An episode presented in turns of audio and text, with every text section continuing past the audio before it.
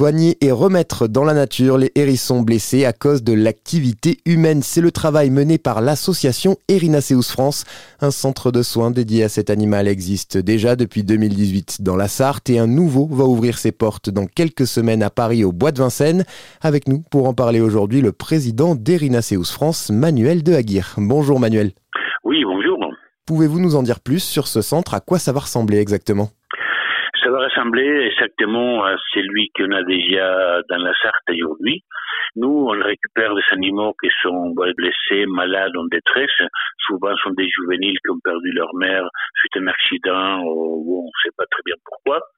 Et voilà, on va les prendre en charge, on va les soigner. On a des équipes vétérinaires qui connaissent très bien l'espèce comme nous.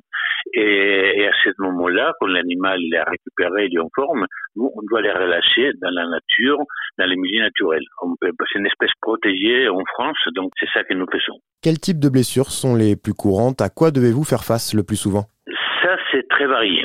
Pendant le confinement, on a eu beaucoup, beaucoup, beaucoup de juvéniles parce que les gens, ils, ils étaient confinés, donc ils faisaient beaucoup de jardinage et ils ont détruit énormément de nids. Donc les, les mamans sont parties, ils ont abandonné les petits, donc il fallait les nourrir, etc.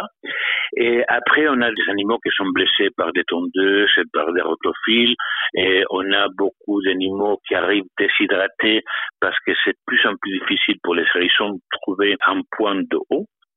Et on trouve aussi des animaux qui souffrent des parasites qu'il faut soigner. Et voilà, il faut guérir les parasites pour pouvoir les relâcher. Et pourquoi alors ouvrir un tel centre à Paris? Parce qu'à Paris, euh, les liens ne les savent forcément pas, mais il y a quand même pas mal d'hérissons. Dans toute la petite ceinture, il y a une colonie d'hérissons assez importante.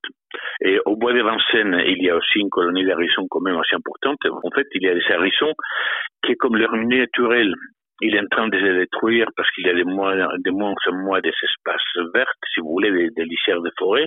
Il s'approche des villes pour essayer de trouver la nourriture. Donc à Paris, c'est vrai que nous, on est souvent contactés par les Parisiens qui trouvent des hérissons, ne savent pas quoi faire. Nous, on conseille des, des centres des, autour de Paris pour déposer l'animal, mais parfois les gens préfèrent venir chez nous parce qu'ils ont entendu parler de chez nous. Ils vont se déplacer de Paris jusqu'à la Sarthe pour déposer des animaux chez nous. Le hérisson, c'est une espèce menacée de disparition aujourd'hui en France? Y a beaucoup d'informations sur les hérissons depuis quelques années qui circulent sur les réseaux sociaux qui ne sont pas forcément euh, des informations fiables.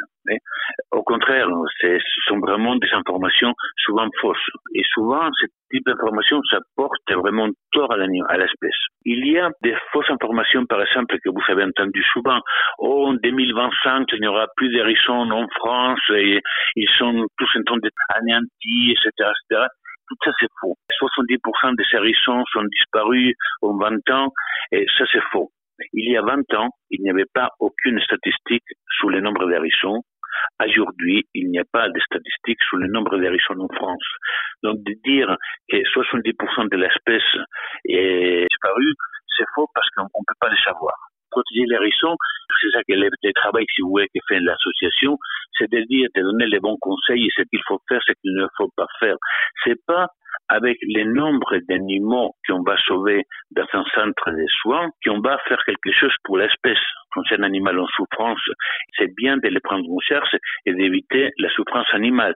Mais le travail plus important, c'est le travail connexe, si vous voulez, que c'est la pédagogie pour que les jeunes apprennent à, connaître l'espèce et à respecter les risques. Merci Manuel pour toutes vos précisions et on peut retrouver tout le travail de votre association sur son site internet erinaceusfrance.fr.